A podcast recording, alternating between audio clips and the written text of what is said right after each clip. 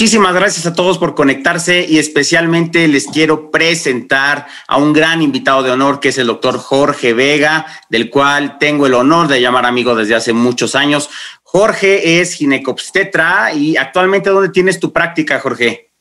En el Ángeles México y pues la, parte de la parte quirúrgica en donde sea, en todos lados, pero el consultorio en el Ángeles México. Ah, perfecto, Jorge. Y bueno, Jorge ya lo conocen, nos ha estado dando la parte de obstetricia en el curso y te agradecemos muchísimo, Jorge, el hecho de que te hayas tomado tiempo. Le decía a los chavos que bueno, tú decidiste ser millonario, entonces tu vida es bastante ah. ocupada, entonces el hecho de de regalarnos este, pues esta hora de tu tiempo, pues sinceramente lo apreciamos demasiado todos los que trabajamos aquí en Doctor Vago.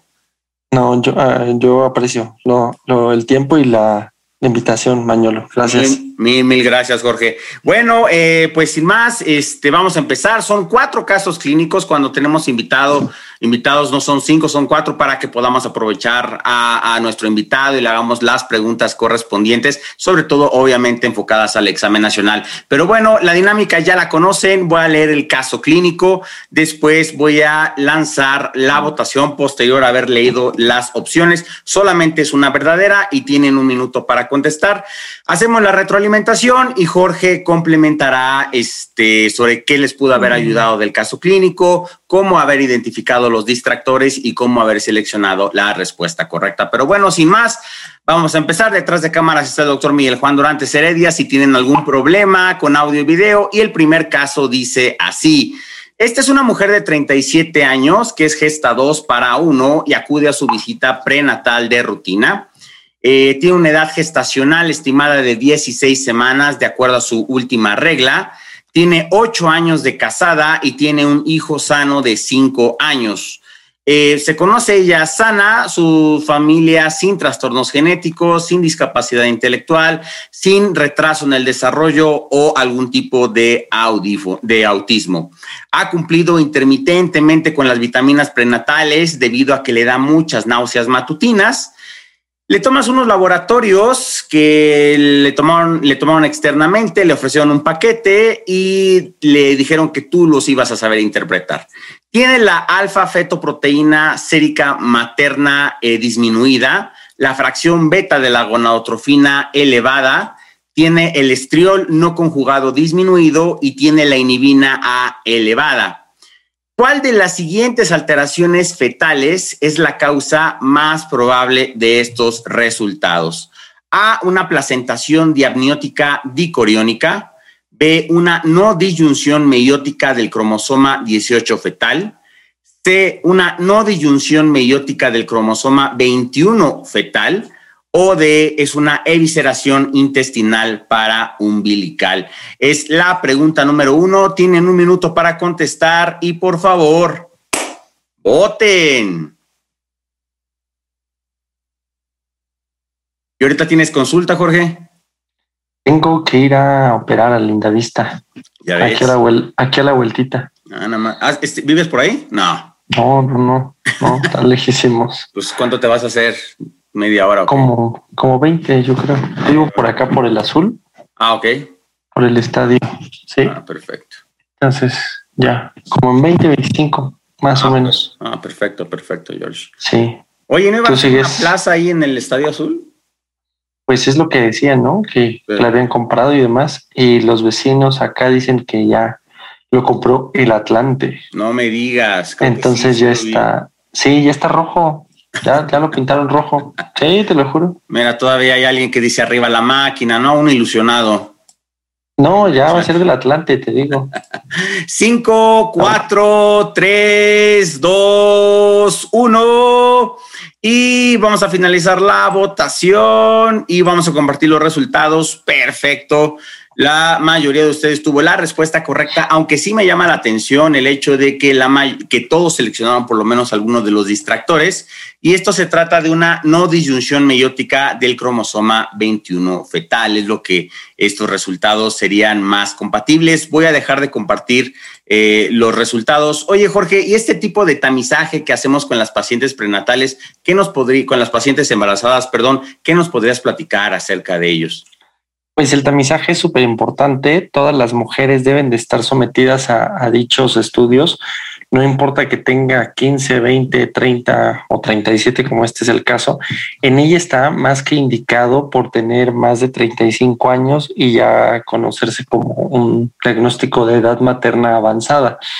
Entonces, a partir de los 35 está súper indicado hacer eh, sobre todo los, ultrasonidos, lo que tiene más sensibilidad y especificidad para alteraciones cromosómicas eh, o, para tamizaje, vamos a decirlo tal cual, para descartar cromosomopatía como estudio de tamizaje, van a ser los ultrasonidos, el ultrasonido 1114, que es un ultrasonido de segundo nivel que se hace por médico materno fetal, y el ultrasonido estructural que se hace idealmente entre la semana 20 y la 22. Eh, y, que esto aunado a unos marcadores bioquímicos, esto aunado a una a, un perfil como es en este caso el cuádruple marcador, pues entonces ya nos dan una sensibilidad por encima del 90%. Aquí es muy, muy importante, digo, ya, ya vimos la respuesta correcta y quisiera hacer unas, unas anotaciones de manera rápida. Sí, claro. No te van a preguntar cosas poco comunes. Te van a preguntar lo más común. ¿Cuál es la cromosomopatía más común o con más impacto a nivel social, económico, cultural, si lo quieres ver de esta manera? Pues el síndrome de Down. Entonces, una, eh, te van a preguntar acerca del síndrome de Down. Cuando preguntan cuál es la alteración que está ocurriendo, eh, qué, es lo que está ocasionando esa trisomía, eh, te pueden poner, poner una, una disyunción meiótica en anafase, una disyunción meiótica en telofase, una disyunción meiótica en profase. Entonces, si te viene una no disyunción meiótica en anafase, es esa.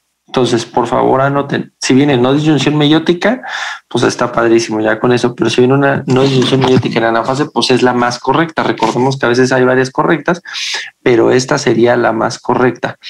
Eviración, evisceración intestinal, pues relacionándolo con otros síndromes, con otras cosas, la verdad es que no, no, este, no tiene como tal un, marcador específico, ¿no? Algunos probablemente pueden alterar la alfa-fetoproteína, pero ya no van a, alterar la, la inhibina A o ya no van a alterar la gonadotrofina. Entonces, este perfil que les están eh, manejando aquí, Manuel, la verdad es que está muy padre porque es el resumen de cómo con una em, inhibina y una gonatrofina elevadas y un estriol, un estriol y una alfa-fetoproteína disminuidas son compatibles con una eh, trisomía 21. ¿no? En otros casos, trisomía 18 está dificilísimo que te lo pregunten digo, como siempre se los he dicho, vale la pena pues aprendérselo. No es así como que tan difícil, es inhibina normal y el resto del perfil disminuido, ¿no? Y defecto en tubo neural, el marcador más sensible desde el punto de vista bioquímico va a ser la alfa fetoproteína materna sérica. Entonces, en ese aspecto, este, pues aquí está muy claro, ¿no? La trisomía tiene una alfa fetoproteína disminuida con una inhibina aumentada, yo con eso ya diría, tiene, tiene mayor riesgo, ¿no? Y habría que ver obviamente el ultrasonido. No sé si nos podemos regresar tantito al, caso Mañolo, por favor. Sí, claro, claro que sí. Este. Ahí está.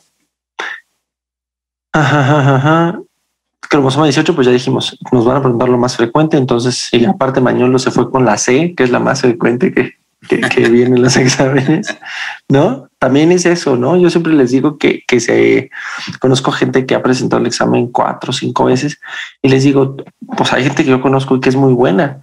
Tal vez lo que tienes no es que no sepas, sino que te pones nervioso y a la hora de contestar exámenes te cuesta trabajo. Cómprense un libro de, de cómo contestar exámenes. En la Leo hay libros. Luego vamos a escribir uno con Manuel para que nos lo compren, obviamente. Eso, eso. y este, la placentación diamniótica y coriónica sí puede tener eh, elevación en ciertos marcadores, o sea, un embarazo gemelar doble sí puede tener alteraciones, pero no son, o sea, de, de, este tipo, ¿no? No, no, no son tan marcados pero hay una leve elevación en, en, en la inhibina y el alfa feto pues está normal, entonces no es, no es valorable, ¿no? Entonces, este es súper, súper indicado. Importante que sepan que este es el, que este es el cuádruple marcador, que el cuádruple marcador se recomienda en el segundo trimestre y que en el primer trimestre se recomienda el doble marcador, que creo que ahorita vamos a hablar un poquito de eso, pero eh, si no, ahorita se los, se los recuerdo. Sí, claro, perfecto. Muchísimas, muchísimas gracias, Jorge. Pues me parece que quedó bastante, bastante claro. Si tienen eh, preguntas, por favor, este, escríbanlas en el chat para que yo se las pueda externar a Jorge. Y bueno, vamos con el segundo caso clínico de la noche de hoy. Esta es una mujer de 40 años, gesta 2 para 1, que acude al médico para su visita prenatal. Tiene 10 semanas de gestación, de acuerdo a fecha de última regla. No tiene antecedentes médicos, no toma medicamentos. Su esposo y su hijo de 3 años están sanos, pero ella tiene un primo con síndrome de Down. A la exploración física, sus signos vitales son normales. La fracción beta eh, de la gonadotrofina coriónica en orina es positiva y eh, hay tonos cardíacos fetales. ¿Cuál de los siguientes es el paso más apropiado en el manejo o abordaje de esta paciente? A, solicitaríamos pruebas de ADN fetal sin células plasmáticas. B, ordenaríamos niveles séricos de alfa-feto, estriol, fracción beta e inhibina A. C, ordenaríamos el nivel de proteína A plasmática asociada al embarazo en suero. O D, le hacemos una amniocentesis. Es la pregunta número dos. Tienen un minuto para contestar y por favor, voten. Entonces, del Atlante ya es el estadio. Parece, sí, parece ser que sí, Mañolo. Oye, mira. Sí, pues ya, terrible, ¿no? Pobres cuates. Pero son como seis aficionados del Atlante, digo, con todo. Eso está padre, eso está padre, ¿no? Son seis, se van a poder reunir. Van a dejar entrar, van a, dejar entrar a toda, toda la afición, ¿no? Sí, sí, sí, eso, eso estaría muy padre, fíjate. Tú eres americanista, ¿no, Jorge? No, ni Dios lo quiera. Ay, no me digas eso, pero sí. ¿Tú sí eres americanista? Pues eras perfecto, yo me acuerdo. O sea, me estás diciendo que tengo desviaciones en el pienso. Que tengo primaria trunca, no, arriba No, tú quién al Cruz Azul, ¿no? Creo. No, nunca, nunca. No soy mucho, no soy mucho fútbol, pero sí, los Pumas. Los Pumas. Hasta cuando, hasta cuando ganan.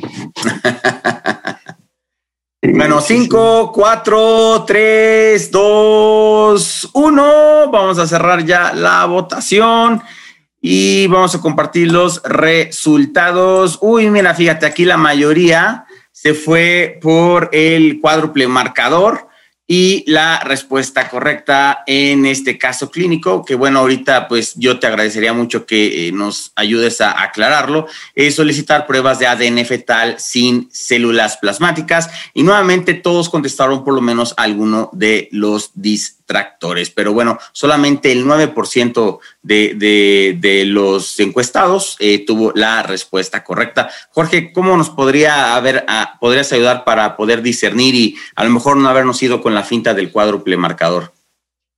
Sí, claro. Eh, bueno, esta, esta, este caso cuando lo leí, la verdad es que me encantó porque es el caso típico del nacional, es el caso que viene con ciertos distractores, es el caso que viene con, con ciertas situaciones. Veo que la mayoría puso aquí la, la B fue la más, la más contestada, ¿cierto? Sí, cierto. Ok. Este, digo, ahí, me encantaría escucharlos. No se puede por cuestiones y de restricciones de Manuel, que es muy legales, legales. Los abogados, Jorge, los abogados. Pero acabamos de decirlo. Alfa fetoproteína, estriol, monotrofina coriónica, en su fracción beta y la inhibina A son los marcadores del segundo trimestre. Y hasta donde yo me acuerdo, pues el segundo trimestre a las 10 semanas no ha empezado, ¿cierto? Cierto. Entonces, número uno, ¿no? Ahí ya estamos en, un error. Primer distractor. Segundo distractor, pues les dice que el hijo, que el, que el primo tiene síndrome de Down. Igual aquí abriría yo debate de todo lo que hemos y han ustedes leído acerca de la relación que existe el síndrome de Down en familia como tal, pues no es un factor fuerte. Aunque la paciente tenga 40 años, ella tiene factor de riesgo para tener un hijo con síndrome de Down por su edad, no, por, no porque tenga el primo. Su principal factor de riesgo es que tenga, eh, que tenga 40 años. Hasta en algunas series, en algunos estudios, hasta el 92% de los casos de síndrome de Down vienen de una no disyunción que platicábamos hace un momento, vienen de una no disyunción en el ovocito, que se origina en el ovocito. Entonces, el factor más fuerte es la mujer. Y una mujer de más de 35 años va a ser un factor mucho más incrementado.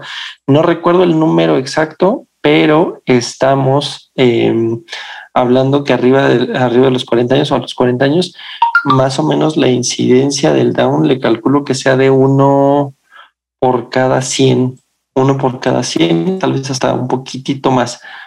Este, hay unos cuadros donde viene por edades. Cuando la que es a los antes de los 35 es de uno en cada 1100, o sea, el riesgo está bastante, bastante aumentado. Segunda situación o segunda frase por la que me encantó este caso es porque dice, ¿cuál de los siguientes es el paso más apropiado en el manejo de este paciente? Y yo les digo y los pongo a reflexionar, si la opción B fuera ordenar niveles séricos de proteína plasmática social embarazo tipo A, eh, con este, ahí se me fue el avión, ¿Cuál es el otro, el otro marcador? Es PAP A y se me fue, ahorita me acuerdo. Sí. Pero si nos, si nos ponen doble marcador aquí en contra de pruebas de ADN fetal sin células plasmáticas, el más correcto va a seguir siendo el ADN fetal. ¿Por qué va a ser el más correcto el, el, el DNA fetal? Porque la pregunta dice cuál de, si es el, cuál de los siguientes es el paso más apropiado en el manejo de este paciente. Y el manejo más apropiado, obviamente, va a ser el, el solicitar las pruebas de ADN. Las pruebas de ADN se consideran todavía, ya no deberían de considerarse, pero se consideran todavía tamizaje y tienen una tasa de detección arriba del 99%. Y la, el, el PAPA, la proteína asociada la proteína plasmática social embarazo tipo A, con el otro marcador que ahorita les digo, se me, se me fue bien feo, pero el doble marcador sería con, sería, eh, disminuye la, o sea, es, es una detección menos acuciosa, es una detección que tiene menor sensibilidad y menos especificidad. ¿Por qué no está indicada la amniocentesis? Porque no estamos teniendo fracción beta, ya me dijeron aquí. Dice Carla. Dice realizar amniocentesis. No, ¿por qué? ¿Por qué no vamos a realizar amniocentesis? Porque va a ser el. No tenemos un estudio que nos diga que tiene. No tenemos un ultrasonido de, segundo nivel que nos diga que tiene alguna alteración compatible con cromosomopatía. Número uno. Número dos, porque el riesgo-beneficio es mucho mayor. El riesgo con el beneficio que vamos a tener. Eh, ordenar el nivel de proteína A plasmática social de embarazo en suero. No, ¿por qué? Porque solamente está sola, no está con, la gonotrofina, no está asociada a y no está tampoco asociada a un ultrasonido de segundo nivel, que es lo que más o menos nos daría una detección por arriba del 99, sin llegar al 99% que te ofrece el DNA fetal. El 99% lo ocupa la, la empresa que procesa el DNA fetal para no verse en problemas legales, justamente. Y no se ha considerado una, una prueba de diagnóstico para no meterse en problemas legales, obviamente, para que aquel que se le salte, pues esté dentro del 1%, ¿no? Pero en realidad yo nunca he sabido de un DNA fetal que esté eh, erróneo. O sea, tiene una, eh, siendo realistas, tiene una capacidad de detección del 100%. Ok. Y qué otra cosa les iba a decir, solicitar pruebas de DNA fetal. Y bueno, ese es el paso más apropiado cuál es la vigilancia común o la vigilancia habitual que se le debería dar a la paciente, a esta paciente, sería tomarle un ultrasonido 11-14, un, ultrasonido de, así es, Bárbara, un ultrasonido eh, 11-14 de segundo nivel y tomarle su doble marcador. Teniendo esos con un riesgo disminuido, se acabó si ese, si ese ultrasonido y ese doble marcador estuvieran alterados, entonces em, ya, ya sería prudente ver si le hacemos amniocentesis, si le hacemos este, ¿cómo se llama?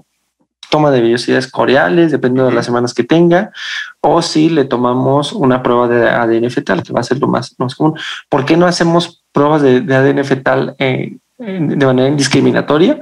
Porque es carísimo. La última vez que yo pedí eh, prueba, al paciente le costó casi 40 mil pesos. 40, ok. Entonces, pues ya, ya es lo de los honorarios, ¿no? Mejor. mejor que loco. No, o, el primer año en pañales o en leche, o sea, es un gasto que no todos pueden hacer y que el seguro en términos generales, a menos que tenga una muy buena póliza, pues no lo podría utilizar. ¿Estás de acuerdo? Sí, claro.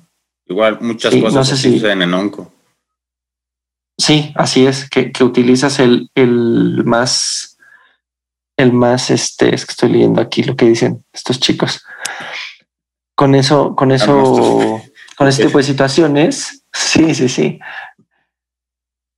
En, en Unco también, ¿no? Dices, pues tal vez voy a usar el, el, no sé, se me ocurre, tal vez voy a usar el carboplatino en lugar de la terapia inmunológica más nueva. Claro. Por supuesto, ocurre, no sé. Ok. En términos generales, ¿no? Ok. Perfecto. Bueno, no sé pues si tengas alguna, alguna otra eh, observación. No, pues me gustó muchísimo el hecho de, de, pues de que, bueno, de estar muy buzos en cuanto a cuáles son las semanas de gestación de la paciente para que de esa forma poder discernir y seleccionar eh, la respuesta correcta. Se fueron con el distractor pensando en segundo trimestre cuando teníamos una paciente en primer trimestre, George. Perfecto. Bueno, este, entonces, eh, pues tenemos este, esta tabla de exámenes prenatales, este, de acuerdo a las semanas, ventajas, desventajas. Y pues me parece que tú ya este, mencionaste bastante acerca, acerca de las mismas, de las mismas pruebas y este, y sobre todo las pruebas que son invasivas, ¿no? Eh, generalmente en el examen nacional, ¿cuándo sería a lo mejor eh, que te soliciten, que te tengas que ir por hacer un estudio invasivo, porque la mayoría de estos, pues ya hablamos de ultrasonido, DNA fetal, este, pero muestreo de vellosidades o amniocentesis, ¿en qué pacientes serías en los que dirías tú, híjole, lo necesito hacer? En, aquellos casos que tenemos una alteración eh, cromosómica, donde la madre tiene alguna inquietud, donde no le queda claro, y que necesitamos hacer un, diagnóstico más acucioso.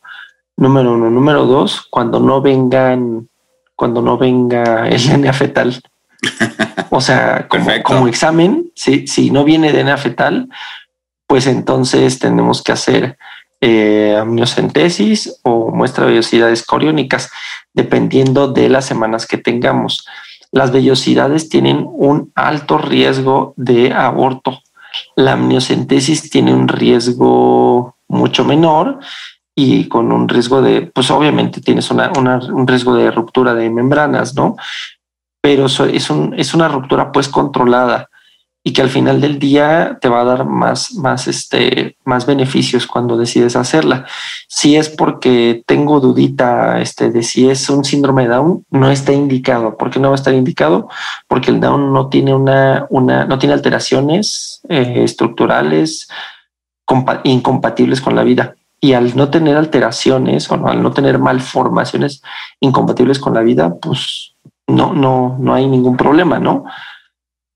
Eh, no, no está pues justificado un aborto, por ejemplo, conducido. Ok.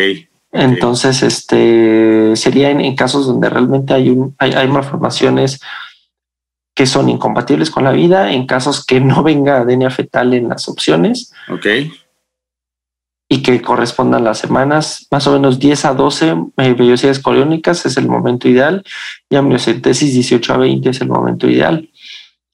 Este, y pues más nada, ¿no? Perfecto. Perfecto, sí. Entonces, buscar primero el DNA fetal y ya dejar los exámenes invasivos, pues para ya este, últimas instancias, ¿no? Pero pues me parecería que esa sería a lo mejor una pregunta de muy alto nivel para, para el examen nacional, ¿no? Es algo ya que estamos hablando, pues ni siquiera de medicina general, sino ya de, de decisiones por parte de un obstetra, ¿no? Sí, claro. Digo, sí, sí vale la pena que lo sepan, ¿no? O sea, si el examen les ponen DNA fetal, Esa es la, y les preguntan cuál es el, la mejor medida, pues es esa. Si les ponen un caso donde están en la montaña Guerrero o están en el istmo de Tehuantepec o en algún lugar donde pues no tenemos tantos recursos, en ese caso sí sería pues hacerle dependiendo de lo que de lo que estemos buscando, ¿no? Ok, perfecto, perfecto, perfecto, George. muchísimas gracias.